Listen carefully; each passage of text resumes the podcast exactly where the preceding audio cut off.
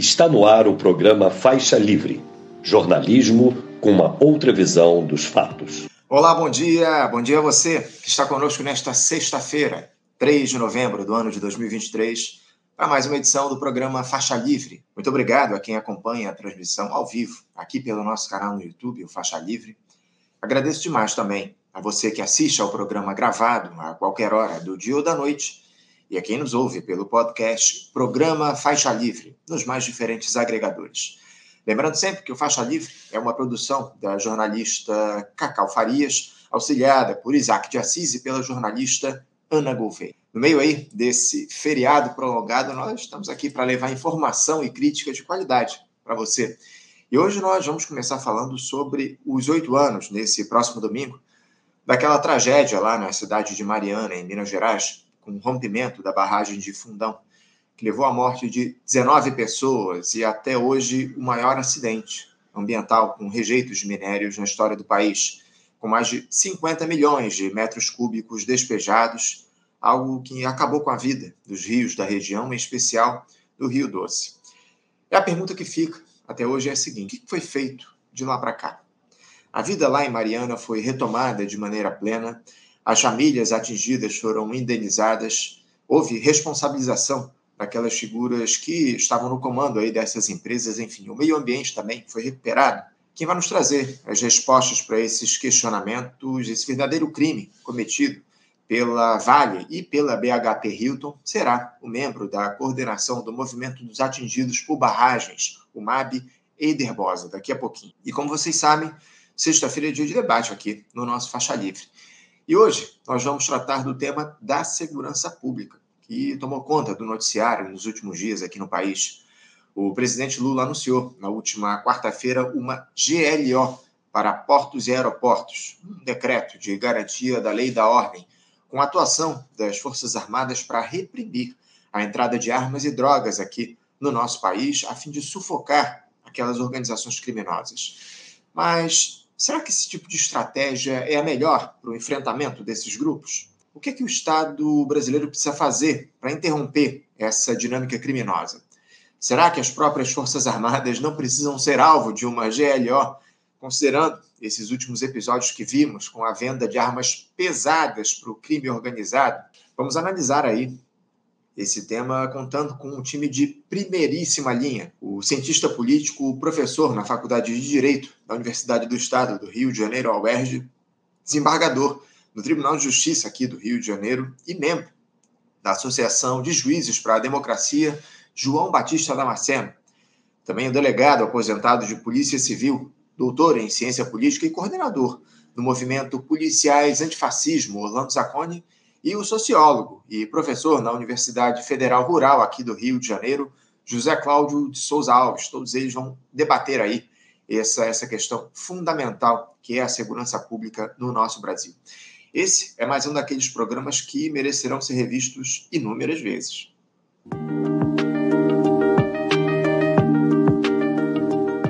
Bom, já estamos aqui com o nosso primeiro entrevistado, nos aguardando do outro lado da tela para conversar, abrir a edição desta sexta-feira, no meio do feriadão, eu saúdo o membro da Coordenação Nacional do Movimento dos Atingidos por Barragens, o MAB, Eider Bosa. Eider Bosa, bom dia.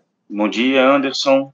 É, agradecer aqui mais uma vez o Faixa Livre por esse espaço para a gente poder estar dialogando sobre esse crime aí que é o maior crime ambiental da mineração da história do nosso país e os maiores do mundo. É isso, sem dúvida alguma. Muito obrigado. Eu que agradeço a tua presença, Eider. Todo ano a gente dialoga, a gente trata desse tema aqui no nosso programa e a gente não podia falhar dessa vez, porque no próximo domingo é, o Brasil lembra aí os oito anos dessa, como você muito bem colocou, é a maior tragédia ambiental da história da mineração aqui no nosso país. O rompimento da barragem de Fundão, na cidade mineira de Mariana, despejou mais de 50 milhões de metros cúbicos de rejeitos de minério em um verdadeiro tsunami, devastando vilarejos, alcançando o Rio Doce percorrendo mais de 600 quilômetros, atingindo 49 municípios até chegar ao estado do Espírito Santo. Esse episódio provocou a morte de 19 pessoas, Eider, e acabou com o sustento de centenas de famílias que viviam em função do ecossistema que os rejeitos acabaram destruindo. A Samarco responsável aí por essa tragédia, ela, que é controlada pelas gigantes BHP Hilton e Vale, fez e faz de tudo para dificultar a reparação dos atingidos. A gente tem acompanhado esse processo aqui a cada ano. E eu queria que você começasse nos explicando aqui para a gente, Eider, uh, como é que anda a cidade de Mariana nesse momento, após oito anos dessa tragédia, e toda aquela região também atingida pela escória de minério. Os, os municípios já se recuperaram, em especial o meio ambiente, e as pessoas foram afetadas por esse crime cometido pela Vale conseguiram retomar suas vidas depois de oito anos desse episódio, Eider? Olha, Anderson, é, prestes aí a completar oito anos, então, desse, desse crime, temos, temos algumas novidades, vamos assim dizer, em relação à última vez que a gente passou aqui pelo programa, algumas boas, outras nem tanto, né? É, do ponto de vista das moradias, é, ali na cidade, a gente fala do epicentro, né, em Mariana, que são os distritos de Bento Rodrigues, Paracatu e Gesteiro, né, três distritos, as empresas seguem rolando, né? É, a gente lançou uma matéria ontem no site do MAB que fala isso, né, que um grupo grande de pessoas já faleceram, fora as 19 vítimas na hora, já faleceram em espera da moradia, da casa, né? É, então, se você entrar no site da Fundação Renova, ela diz lá que as obras estão em andamento, que uma série de casas já foi entregue, que uma série de famílias aderiram a um programa da Renova que abria mão do reassentamento para ir para uma outra casa, que é a estratégia mesmo da Fundação Renova, que foi inclusive criada pela Vale BHP, né? É a, é a, é a testa de ferro, né?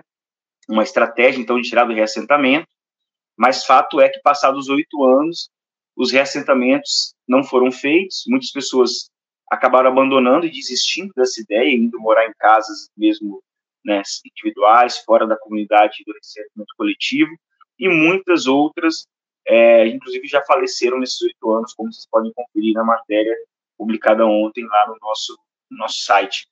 É, outra questão é sobre toda a bacia do Rio Doce e tudo mais, vamos atingidos por barragens, né? É que você falou centena, mas na verdade a gente poderia trabalhar com centenas de milhares, né? Chegando à escala dos milhões, porque temos grandes cidades na bacia do Rio Doce, como Governador Valadares, como Colatina, são cidades de porte grande e que têm seu abastecimento de água única e exclusivamente dependente da bacia do Rio Doce, né? Então, esses seguem é, na espera da reparação justa, né? que não aconteceu. Já há algum tempo vem se desenrolando é, um novo acordo na Bacia do Rio Doce. Ele começou ainda na pandemia, no ano de 2021, depois da assinatura do acordo de Brumadinho, é, e não se resolveu ainda. É, com a mudança do governo federal do final do ano passado para esse ano, é, houve um, uma mudança qualitativa, obviamente, no debate dessa reparação, mas fato é que esse acordo que estava previsto para ser assinado agora no dia 5 de dezembro, é o que foi anunciado pelo Tribunal é, Regional Federal da Sexta Região, que é quem coordena essa mesa, que não tem participação dos atingidos, né? É, essa data parece que não vai acontecer é, de assinatura desse acordo.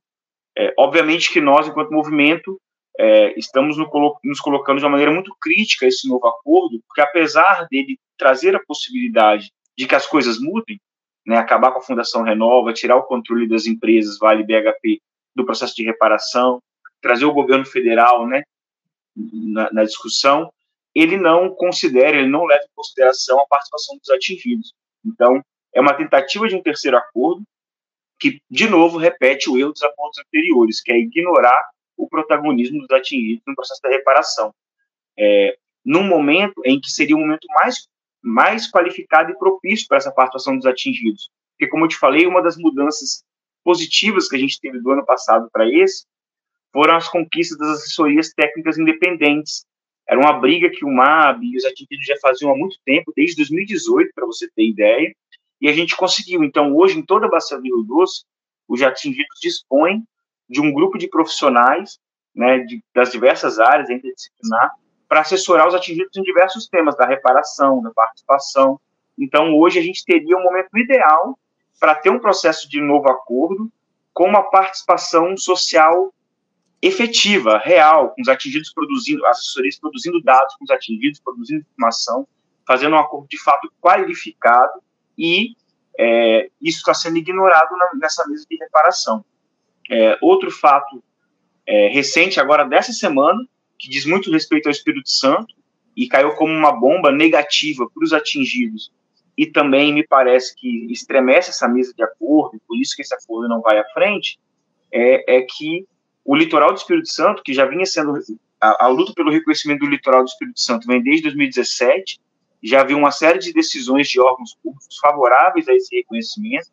A Fundação Renova, em certa medida, acatava esse reconhecimento, com muitos defeitos, mas acatava, né? É, acabou de sair agora uma decisão também é, do tribunal, né, do TRF6, contradizendo ele mesmo, que há meses atrás tinha reconhecido o litoral como atingido, agora questiona a sua própria decisão, diz que tem que ter uma perícia e ver melhor e tal. E aí qual que é a questão? No caso do Espírito Santo, a maior área geográfica de abrangência atingida é justamente o litoral, né? A calha do rio, obviamente, é, é inquestionável, mas o litoral ele, ele, é a maior área em extensão hoje, né, no Espírito Santo como atingida, um, uma extensão que à medida que todo ano chove e vem as enchentes, as inundações, mais lama desce, ela só se expande. Enfim, o resultado de tudo isso, para concluir, é, é, que hoje a Vale, a BHP inicialmente e agora Vale também, elas são réis num processo que já se tornou o maior processo judicial ambiental da história, elas são réis num processo que, que tem mais ou menos 700 mil clientes, é, e envolve inclusive todas as prefeituras da Bacia do Doce, quase todas, todas as prefeituras, né? Também não foram reparadas assim como os atingidos. Então, tem um, elas estão hoje no banco de réus da Justiça Londrina para serem julgadas, né? O que é uma vergonha, porque a Justiça de Londres é que está tendo que fazer justiça, porque a Justiça brasileira não foi capaz de, em oito anos, entregar o mínimo possível. Não, é, é, algo absolutamente inacreditável, como você muito bem coloca aqui para a gente, o, o Fica difícil entender os motivos que levam a, o judiciário brasileiro não ter agido com responsabilidade diante de um episódio como esse, oito anos depois, Oider. Não, não, não há qualquer tipo de justificativa diante dessa morosidade do judiciário aqui no nosso país. A gente sabe e imagina os motivos que levam a isso, mas enfim. Eu queria aprofundar, você trouxe um panorama bastante amplo em relação ao que está colocado, aos dramas que as populações vivem em torno desse episódio, mas eu queria é, tratar das questões de maneira mais direcionadas. Primeiro, falando sobre a questão das indenizações, Oider, porque a Samarco fez acordos aí com o Ministério Público e chegou a repassar, parece que 10 bilhões de reais a cerca de 95.700 atingidos por essa tragédia, o que alcança um valor médio de 104 mil reais por beneficiário. Em caráter temporário, as famílias, milhares de famílias aí também receberam auxílio mensal de um salário mínimo. Uh, esses valores, Oider, foram suficientes para reparar todos os danos sofridos pelas pessoas que perderam suas casas, seus modos de subsistência. Como é que, como é que ficou essa questão mais específica das indenizações aos atingidos? Olha, esse tema da indenização ele é um tema que nos é muito caro. É, o reflexo da não resolução está aí, né? Ação em Londres, ela trata especificamente da indenização. Então, a gente pode dizer que hoje, tirando de um número superficial, uma média geral, a gente tem um passivo hoje de 700 mil atingidos, que é quem, de alguma maneira, buscou o escritório para tentar resolver essa situação pessoal é, fora do Brasil. É, e ele nos é muito caro porque hoje, uma das grandes questões desse novo acordo que está sendo feito é que ele não tem tratado do tema do direito individual, né? Os estados, os municípios, o Ministério Público, as empresas têm discutido um novo acordo do ponto de vista da reparação coletiva, assuntos que são sim muito importantes e fundamentais para a reparação, a saúde, o meio ambiente, a água, a, as retomadas econômicas e produtivas, mas tudo isso sem levar em consideração o tema da, do direito individual, é, é isso, não é uma reparação integral né, não dá para considerar. E, e, esses números que a Fundação Renova apresenta é, foi um dos grandes desastres da bacia do Rio Doce, porque via, via ações judiciais, então as empresas em conluio com a justiça brasileira, novamente, elas, elas impuseram um sistema indenizatório, chama-se Novel, Sistema Indenizatório Simplificado, na bacia do Rio Doce, no período da pandemia, em que as famílias que já passavam dificuldade por terem perdido sua renda, seu trabalho, seu modo de vida, né, como todo povo brasileiro, tiveram suas condições de vida pioradas de maneira aguda, né, de uma hora para outra.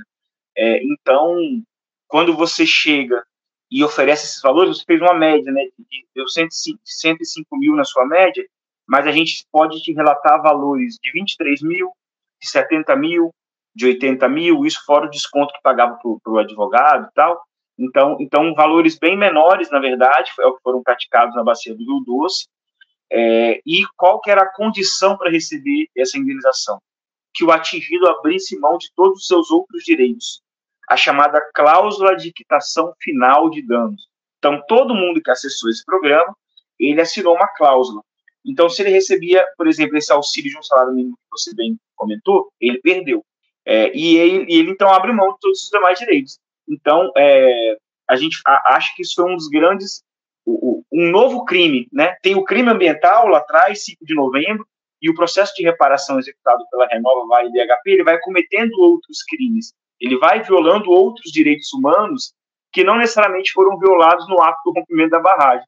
E esse é um deles, né? A, causa, a cláusula de quitação final através desse programa. As famílias, obviamente, que acessaram esse programa acessaram pela necessidade, né? É, e, e, e, não resolveu nada. Eu falo porque no movimento, aí a gente pode dizer com propriedade, durante a pandemia, assim como vários outros movimentos do Brasil, nós tivemos que ir para as campanhas de solidariedade, distribuição de cesta de alimentos, cesta básica, e eu te falo que a gente começou a entregar na pandemia e entrega até hoje cestas de alimento para famílias que acessaram essa indenização. Porque é óbvio, né, Anderson, que é, 80 mil, 100 mil, para quem está sem nada, emergencialmente ajuda. Mas isso não resolve a vida de ninguém.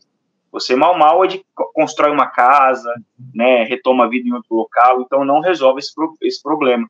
E aí, estudos recentes nossos da assessoria técnica, como eu te falei, mostram que em determinadas regiões do Brasil, do, do, da bacia do Rio Doce, em determinadas faixas etárias, é, nós temos hoje fome na bacia do Rio Doce, né?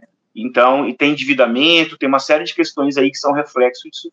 É, é uma, uma tragédia que tem diversas faces, né, Oider? Como você muito bem coloca aqui para gente. Em relação, Oider, à questão ambiental, né? Porque a lama tóxica ela encobriu mais de 240 hectares de Mata Atlântica e mais de 14 toneladas de peixes foram mortos aí, removidos do Rio Doce em alguns dos seus afluentes. Os danos ao meio ambiente, é, eles foram aí os maiores da história. Houve algum trabalho mais específico para a recuperação é, do, do, do, bioma que foi atingido, do, dos rios, é, da fauna, da flora que foi destruída pelos rejeitos de minério, o, o Ider? As, as empresas envolvidas aí, a Vale, a BHP, atuaram de alguma forma no sentido de recompor, reconstruir ali o meio ambiente que foi destruído por, essa, por esse crime? Olha, Anderson, eu não sou profissional da área, mas o que a gente ouve, ouve aí nas reuniões, inclusive de gente que é profissional, que entende melhor que nós do assunto, é que, por exemplo, o programa de recuperação ambiental é, de nascentes dos afluentes da Bacia do Rio Doce, que é um que a gente vê muita propaganda da Fundação Renova, o que eu já ouvi dizer de ativistas ambientais, profissionais da área, é que é muito ruim. Ele é muito ruim é, e ele não, não atende à demanda real. É, do ponto de vista de outras obras ambientais, do impacto ambiental, o que a gente pode dizer é que o rejeito, é, aí do pouco que a gente lê, o estudo dessa parte mais técnica, é que o rejeito ele está se solidificando no fundo da calha da bacia do Rio Doce, ele está criando como se fosse uma nova camada de solo, só que é um solo é, de rejeito tóxico, né? Não é um solo qualquer e tal. E, e que toda vez, então, que chove forte, todo final de ano, como a gente está chegando agora, é, a, a, a, correnteza carrega esse rejeito de novo e ele desce novamente. Isso é visível quando tem cheia no Rio Doce, isso é visível na, na, na beira do rio, nas casas que são alagadas. Então, é, como eu falei, esse, esse impacto ambiental, à medida que ele não é resolvido, ele amplia, ele aumenta. Ele amplia no sentido do litoral, porque a lama vem descendo, vem descendo, é, vai causando mais assoreamento do rio, que já era assoreado, e isso espalha mais no oceano, né? A gente tem estudos é, recentes, da, da pandemia, que foi encontrado rejeito de minério no arquipélago de Abrolhos, na Bahia, por exemplo, e até fora do Rio, é, nessas últimas enchentes, em especial nos últimos dois anos, né, de 21 para 22 e 22 para 23, elas têm alagado áreas cada vez maiores. Então, tem, tem chovido menos, mas a chuva menor tem causado um impacto maior de alagamento. Então, a gente tem tido é, cidades como Governador Valadares e como Linhares, aqui no Espírito Santo, em que a área de inundação, para além do Rio Doce, tem aumentado. É, essa inundação é uma inundação de lama tóxica. Então, famílias que talvez nem moravam tão na beira do rio têm sido atingidas, não, não foram atingidas inicialmente e têm sido atingidas hoje. A gente tem um estudo recente aqui dos órgãos ambientais do Espírito Santo que mostra, né, na cidade de Linhares, que é uma baixada e tem muitas lagoas, é, áreas muito extensas, distantes da, fazem parte da bacia do Rio Doce, mas distantes da calha do Rio Doce, que estão sendo consideradas atingidas é, por causa desse rejeito de minério que chega nessas inundações que, como eu falei, em 2022 foi grande, é, agora na, na virada de 2022 2023 foi maior ainda, e a gente fica apreensivo com esse final de ano agora, as chuvas, com as mudanças climáticas no Brasil, o que pode acontecer nesse ano. Mas é fato que à medida que não se resolve o problema do rejeito, é, tem, tem, e tem chovido mais, tem aumentado cada vez mais essa área de contaminação para além da calha do rio. Que lástima, que lástima, o, o. É, como eu sei aqui, uma tragédia continuada e é o que tudo indica, ela deve continuar levando problemas aí para o meio ambiente, para a população ainda durante muitos anos, à medida em que as empresas que foram responsáveis por esse crime nada fazem. Enfim, é, é, é muito grave, é muito grave, Eider. Agora, houve a responsabilização é, é, judicial do, dos que provocaram esse desastre ambiental de proporções nunca antes vistas, Oide? É, que tipo de punição, se é que houve algum tipo de punição aos responsáveis e quem é que foi responsabilizado é, nesses oito anos de tragédia? Olha, Anderson, no meu conhecimento, ninguém foi responsabilizado. Assim.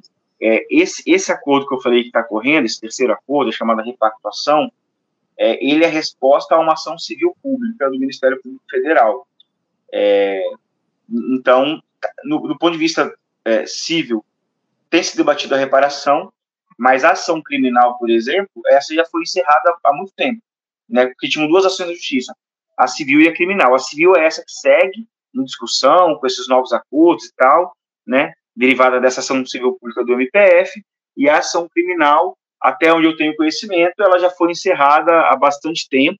É, eu acho que desde os três anos do, do rompimento, de um período, e aí ia falar, ninguém foi responsabilizado, assim, né? A gente aqui tem, tem relação com os trabalhadores da Vale, né? São, são parceiros nossos na luta, o pessoal dos sindicatos ferroviários, é, e eles sempre colocam isso, né? Que o, o, atual presidente da Vale, o Eduardo Bartolomeu, ele, ele segue muito bem, obrigado, sem nenhuma, sem, sem cumprir nenhum tipo de obrigação, sem nenhum tipo de responsabilização nem por, pelo crime de Mariana, nem pelo crime de Brumadinho. É, é um crime sem culpado, então, né, Eider? É, as coisas simplesmente aconteceram sem que ninguém tivesse responsabilidade em torno disso. É, eu, eu não sei nem o que dizer diante de uma situação como essa, o Eider. A gente trata, inclusive, aqui, acompanha ah, essa tragédia também de Brumadinho, se eu não me engano, no ano de 2019, né? Vai completar aí quatro anos agora no próximo dia 27 ou 28 de janeiro, Eider, eu sempre confundo. O que? O, o... Brumadinho, Brumadinho. Brumadinho é 25. Ah, 25. 25 de janeiro, isso. Pois é, ali no, no, no finalzinho do mês de janeiro, a gente acompanha muito de perto também toda essa situação em torno da tragédia de Brumadinho. Essa sim foi a maior tragédia de perdas de vidas da história da mineração do nosso país. A gente, daqui dois meses, vai tratar novamente dessa questão. Agora, a gestão do governador de Minas, o Romeu Zema, o Oider, tem atuado no sentido de pressionar as empresas responsáveis por essa tragédia. A Vale, a BHP Hilton são colocadas nesse enredo pelo governo de Minas na posição de criminosas ou há uma tentativa de se fazer vista grossa, digamos assim, para tudo que aconteceu? Essa sempre foi uma denúncia das entidades que lutam pelos direitos dos atingidos por essa tragédia. É, como é que anda hoje essa relação entre o governo do Romeu Zema e as mineradoras que provocaram esse, esse crime? Olha, na nossa visão, o, o Zema ele está fazendo negócio, business, né, como diz, com os atingidos, é, com as empresas usando os atingidos. Né? Ele já fez isso no acordo de Brumadinho, em que a maior parte do recurso da reparação ficou para o Estado de Minas, e, e ele investiu em obras que não necessariamente tem nada a ver com o processo da reparação, uma das principais obras que ele investiu é a duplicação do Rodoanel, que é para atender as mineradoras, porque é, é a rodovia que passa ali na região do quadrilátero ferrífero, passa inclusive na região de Brumadinho, da Bacia do Paraupeba. Né? A duplicação dessa rodovia é para atender uma demanda histórica das empresas de mineração da região e, e que, inclusive, a obra concluída ele vai entregar para iniciativa privada. É, e aí ele pegou uma parte do dinheiro, fez politicagem com a Assembleia Legislativa de Minas, distribuiu o dinheiro da reparação para todos os 800 e quase 50 municípios mineiros. Ao nosso ver, esse dinheiro de Brumadinho foi o passaporte dele para aquela reeleição aparentemente fácil que, nós, que, que ele teve. E qual é a nossa grande preocupação?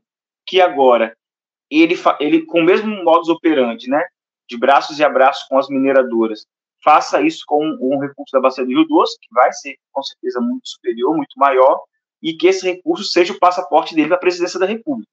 Então, a, a gente olha com muita preocupação como está sendo conduzido esse novo acordo. É, a gente vê que o governo federal precisa tomar uma posição mais proativa nessa mesa de negociação, enquanto União, é, porque senão o Romeu Zema, de novo, vai fazer negócio, vai fazer política, é, como já fez, com o dinheiro da reparação dos atingidos. Então, a gente entende que os estados e a União têm sim é, direito à reparação, que eles podem sim ser sujeitos da reparação muito mais ativos do que as próprias empresas, do que a Vale, a BHP, a Fundação Renova. A gente entende que as políticas públicas, né, é, o investimento social é o caminho da reparação, mas como o Romeu Zema tem feito, isso beneficia apenas a seus próprios interesses políticos e de mais ninguém. É o que a gente tem visto, né, o, o Eder? É, é absolutamente inacreditável que até hoje é, se acumulem essas tentativas de acordo e nada se firma no sentido de estabelecer reparação, tanto ao meio ambiente como as pessoas foram atingidas por esse processo. Ó, o Alexandre, nosso espectador, ele faz uma observação que é definitiva aqui. Ó. Ele diz aqui, bom dia, salvo engano, a Vale quanto estatal nunca houve esse tipo de tragédia desse tamanho a partir da, da, da Vale na época em que ela era estatal. Só, isso só começou a se dar, esse tipo de tragédia ambiental, quando a Vale foi privatizada, né, Oeder? Isso, e, e a conta chega, né? Então, nos últimos períodos, quando rompeu Mariana, a gente falava assim: olha, gente, isso vai acontecer novamente se nada for feito. E, ah, mas vocês são muito trágicos, né? E tal. É, e assim, e aí, é, infelizmente, veio Brumadinho, como você falou, numa proporção do ponto de vista da vida humana infelizmente, muito, muito pior. E, e, e, e, com essa questão das mudanças climáticas, então de Brumadinho para cá, uma série de barragens em Minas Gerais entraram em risco de rompimento. Então, então hoje a gente tem em Minas Gerais uma realidade é, das pessoas, né, que para nós são já atingidas por barragem, mas que a barragem não rompeu ainda, entende? A barragem ela está em ameaça de romper, tocou sirene, as famílias, as famílias já foram remanejadas sem a barragem romper e tal, então fica aquele clima de tensão no ar né, as famílias estão tomando nossas casas, e todo ano isso aumenta. Então, como eu falei, nesses últimos dois ou três anos recentes, em que as chuvas aumentaram consideravelmente, é, a gente hoje está com uma série de barragens em Minas que não romperam ainda, mas que estão em risco é, eminente de rompimento. Então, então é, é, isso, esse modelo de privatização, né, de, de, de, mais de 20 anos atrás, a conta vai chegando agora, né? A, a, princípio não aconteceu nada, ok, mas agora, né, 20 e poucos anos depois da privatização, começam a aparecer, né, a, a, fora a maquiagem, né, começa a aparecer o que é a realidade desse modelo de mineração que, que é adotado não só no Brasil, mas em outros lugares do mundo, é o modelo de mineração da Vale, da BHP, que é um modelo né, de ter o lucro, é, mais em cima de, de, de alternativas ambientais né, que, que, que não condizem com o que seria a realidade, né? Hoje, boa parte da, da, da, dessas barragens de rejeito, elas estão em risco de, de desastre e, e, elas não têm segurança, né? Apesar de ter sido aprovada uma lei de segurança de barragens, algumas delas têm sido feito o chamado descomissionamento, né? É, que é que é você deixar inativo e parar de utilizar, mas o, o povo de Minas que vive ali próximo a essas barragens, ele vive em constante estado de, de medo e de tensão.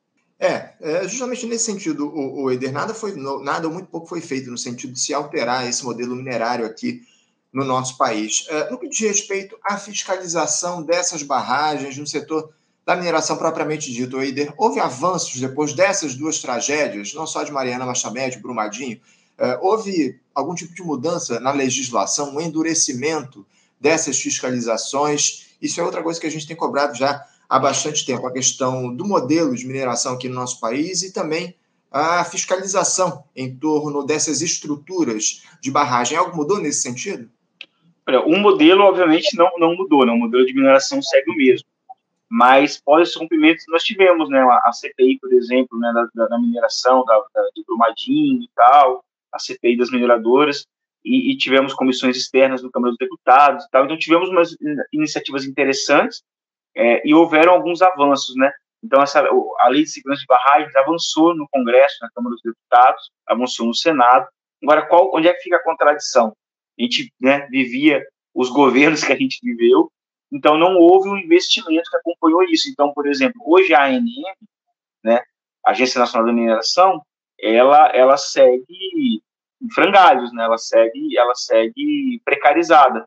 É, acreditamos que agora existe a possibilidade, né, de, de retomada de investimento público nessas iniciativas, mas até então, no contexto de política pública e de presença de Estado que a gente vivia no nosso país, é, ter o avanço por parte ali, do Congresso, da discussão política, ela não, não refletiu em ter o avanço por isso do investimento público. Porque é isso que a gente está falando, de investimento público, né?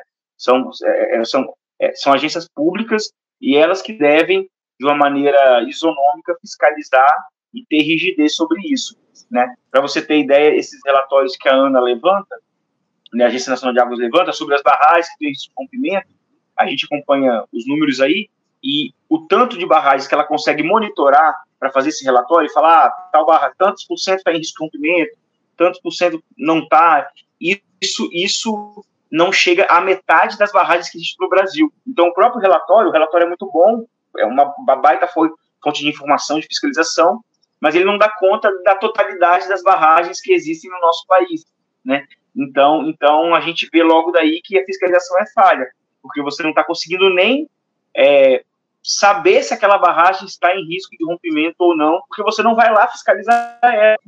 Você não tem servidor público, não tem técnico é, é, em quantidade necessária para poder fazer esse processo de fiscalização. A gente espera que isso seja uma, agora, né, nos próximos três anos, quatro anos desse governo, aconteça a mudança necessária. Né? Agora, o, o Eder, me chamou a atenção essa tua fala. Por que, que a, a, Agência Nacional de Mineração ela segue precarizada mesmo já aí com, com 10, mais de 10 meses do governo do presidente Lula? Não houve nenhuma iniciativa dessa gestão até aqui para, enfim, para oferecer estrutura para a Agência Nacional de Mineração no sentido de haver fiscalização? Não, não houve nenhuma iniciativa até agora da gestão federal? Olha, se teve, eu ainda não tomei conhecimento Fato é que, que o orçamento desse ano ainda era do ano passado, né? Uhum. Isso pode ser um motivo, a gente teria que, que ver, melhor, ver melhor essa informação. Vai sair um concurso público agora unificado, né? De vários setores, que eu acredito que ali vai ter sim vaga também para esse setor da mineração. Mas fato é que, que nesse período todo a gente ainda não teve um avanço qualitativo, vamos assim dizer, nesse processo aí da fiscalização das barragens. É, é, lamentável todo esse quadro, lamentável no mínimo, o, o Eider. Uh, agora, parece que vocês, do movimento de atingidos por barragem, criaram recentemente, né, Eider, essa campanha, inclusive você está com a camisa aí, com a campanha Revida Mariana, não é isso? Fala um pouquinho sobre o é que é essa campanha, que tipo de trabalho vocês têm feito em torno dessa tragédia. Ah, essa campanha foi criada recentemente, né? Isso, ela, ela é uma iniciativa nossa do movimento, é, no sentido de tentar trazer à tona, oito anos depois, esse tema para a sociedade, né? Como a, a, gente tem esse espaço aqui no Faixa Livre, né? E agradece, mas a gente sabe que é um, é um tema que nem no 5 de novembro mais não é tão levado em consideração mais quando era nos anos anteriores. Então, ele perdeu relevância na sociedade, mas ao mesmo tempo, como vocês estão vendo aqui na nossa conversa, no nosso relato, ele segue muito latente ele segue num, num caráter ainda muito agudo, muito grave. Então, é, olhando a conjuntura, né, de estar sendo feito um novo acordo é, e das possibilidades que ele traz, de uma mudança é, qualitativa de um governo federal agora democrático, essa ação de Londres que cria uma pressão enorme sobre a BHP lá na sede dela e agora traz a Vale como correio nesse processo é, de julgamento. Então, nisso tudo a gente avaliou, olha, é importante trazer esse tema de novo. Então, o Revida Mariana Justiça para Limpar essa Lama é uma campanha que o MAB puxou, mas que hoje ela já foi, já, já tem adesão de mais de 100 entidades do Brasil e entidades internacionais também, articuladas do ponto de vista internacional, na América Latina, na Europa, nos Estados Unidos, é, no continente africano. Então, é, uma série de personalidades também, né, ativistas, militantes, têm aderido à campanha, e aí temos então feito uma, uma iniciativa grande nas redes sociais, na comunicação, para que é isso, a, a sociedade civil que está fora do contexto da bacia do Rio Doce é, veja e fale, olha, é, o, o, crime da bacia do Rio Doce é tão grave quanto outros crimes ambientais e sociais que o Brasil tem sofrido e que a sociedade tem se engajado. Então, eu sempre falo muito do importante engajamento do povo brasileiro, por exemplo, na defesa da Amazônia, tem sido fundamental, na defesa dos povos indígenas e comunidades tradicionais, por exemplo, na luta contra o marco temporal, que eu acho que foi fundamental para essa vitória. Né? Então, a gente tem dito isso, olha, a Bacia do Rio Doce precisa também desse engajamento. A sociedade brasileira tem, tem se mostrado muito engajada nos últimos períodos, né? A gente tem visto de uma maneira muito positiva o engajamento social do povo brasileiro em questões sociais e ambientais. O que nós estamos dizendo é, olha, o Rio Doce é um desses grandes temas importantes e relevantes, né? Venham participar com a gente, venham aderir com a gente a essa campanha. O manifesto, que está lá tanto no site do MAB quanto no site da campanha Revida Mariana, é um, é um manifesto de livre adesão, qualquer um pode entrar lá e assinar e compartilhar e, e, e repercutir nas redes sociais, nos grupos de WhatsApp. E nós, né, os atingidos, estamos em jornada de luta também. Então, é uma combinação de uma campanha pública de comunicação envolvendo a sociedade civil, mas também uma campanha de luta. Né? Então, estamos indo agora, é, hoje, para ser mais exato, estamos saindo do Espírito Santo rumo a Brasília. É, caravanas de todo o Brasil já estão chegando lá, os companheiros que estão indo de distâncias maiores, né? Rio Grande do Sul, Pará, Rondônia, já saíram de casa, é, porque nós vamos começar uma jornada de luta, então, que se inicia agora no dia 5 de novembro, no marco dos oito anos do rompimento da barragem é, da Vale da BHP em Mariana, e vamos lá, então, dia 6 e 7 em Brasília, em que a gente vai construir uma série de agendas para tratar do crime de Mariana, então vamos ter uma audiência pública na Câmara dos Deputados, vamos ter um ato no dia 5 de novembro é, em Brasília, é, na torre de televisão ali em Brasília, que é um ponto turístico, é, mas vamos ter também a pauta da Política Nacional dos Atingidos por Barragens, né, que é a lei dos atingidos, é a lei de proteção social dos direitos atingidos, que a gente nunca teve, né, tudo isso que eu contei da Bacia do Rio Doce, boa parte disso tem acontecido porque nunca houve lei que garantisse os direitos dos atingidos, que minimamente dissesse, olha, quem que é o atingido, que forma de reparação que ele tem direito, como que ele pode participar do processo de reparação? E por aí vai.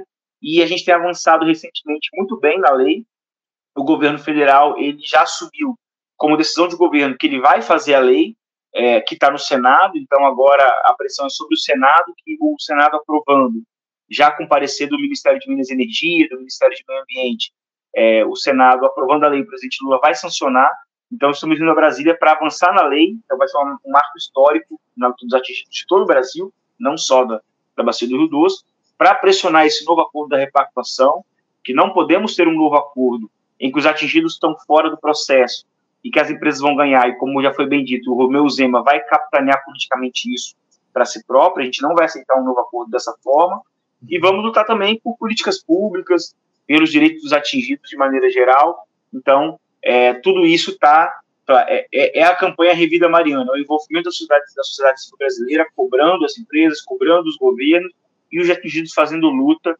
e estamos agora esperando, então, em Brasília, um número de 2.500 atingidos em várias regiões do Brasil, com essa jornada de lutas aí que vai ser, vai ser muito bonita, vai ser muito vitoriosa, com certeza. Não, é fundamental essa luta de vocês atingidos por barragens. Eu queria rapidamente, para a gente encerrar, o Ider, tratar justamente dessa questão da lei que você falou, né? Porque está lá no Senado para votação, inclusive parece que está pautado para a próxima terça-feira, essa votação do projeto de lei número 2788 do ano de 2019, que institui a Política Nacional de Direitos das Populações Atingidas por Barragens, a PNAD.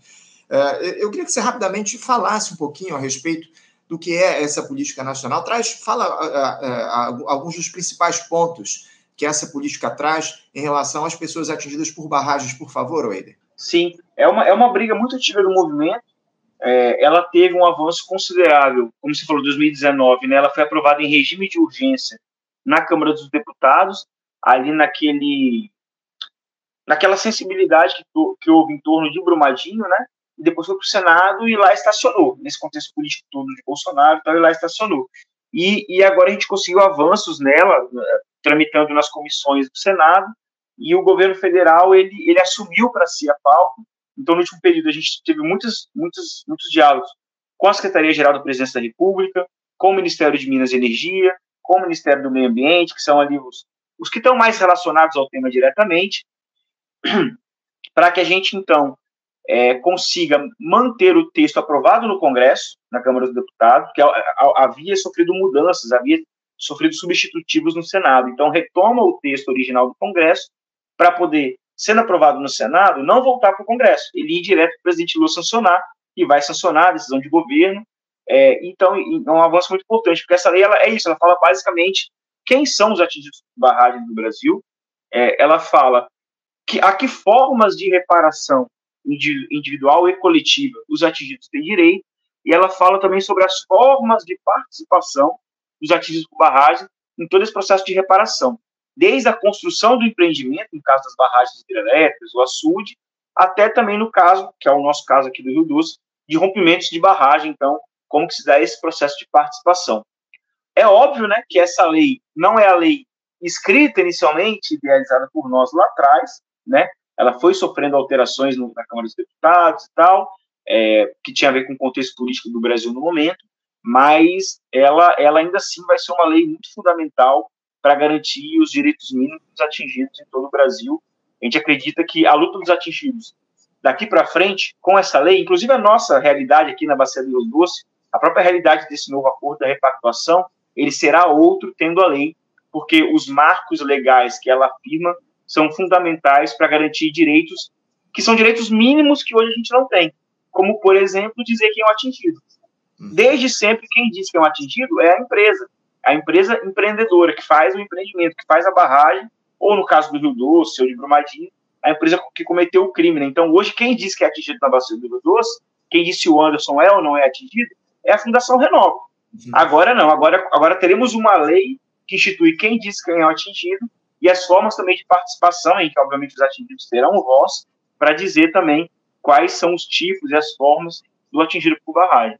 É o que a gente espera, né, Oider? Acima de tudo, que haja o reconhecimento dos direitos das pessoas atingidas por barragens. A gente espera lá que o Senado aprove essa política nacional que está em tramitação no Congresso Nacional, que foi parada há muito tempo, como você muito bem colocou durante a gestão Bolsonaro. Mas, enfim, a gente vai ficar no aguardo e pressionando aí os parlamentares para aprovarem essa política nacional. Eider, eu quero agradecer demais a você pela tua participação com a gente aqui. Quero parabenizar a vocês do Movimento de Atingidos por Barragens pela luta ao longo de todos esses anos e desejar sorte aí a vocês nessa mobilização na próxima semana lá em Brasília, enfim, que a gente consiga avançar nos direitos das pessoas que são atingidas por barragens aqui no nosso país e principalmente avançar no sentido de se construir um novo, uma nova política, uma nova, um novo modo de mineração aqui no nosso país. É o que a gente precisa, acima de tudo, para que esse tipo de tragédia deixe de acontecer, ainda mais num cenário como esse, onde as mudanças climáticas têm afetado enormemente uh, uh, o ritmo de chuvas aqui no nosso país e traz muito mais riscos aí nessas estruturas de barragens de rejeitos de minério. Mais uma vez, parabéns pela luta, Oider, e uma boa mobilização para vocês na próxima semana. Obrigado, Anson. Obrigado a toda a equipe do programa Faixa Livre. A gente que agradece o espaço aí. Valeu, Eider. Um abraço para você. Até a próxima. Conversamos aqui com Eider Bosa. Eider Bosa, que é membro da Coordenação Nacional do Movimento dos Atingidos por Barragens, o MAB, falando um pouquinho a respeito dessa tragédia aí que nós tivemos lá em Mariana, né, no último, aliás, vai completar oito anos agora no próximo dia 5 de novembro, no próximo domingo, a gente falou um pouquinho a respeito desse caso, desse fato aqui no nosso programa. Você, ouvinte do Faixa Livre, pode ajudar a mantê-lo no ar. Faça sua contribuição diretamente na conta do Banco Itaú, agência 6157, conta corrente 99360, dígito 8. Esta conta encontra-se em nome do Sindicato dos Professores do Município do Rio de Janeiro e região, o Simpro Rio uma das nossas entidades patrocinadoras, mas seus recursos são destinados exclusivamente para o financiamento do nosso programa.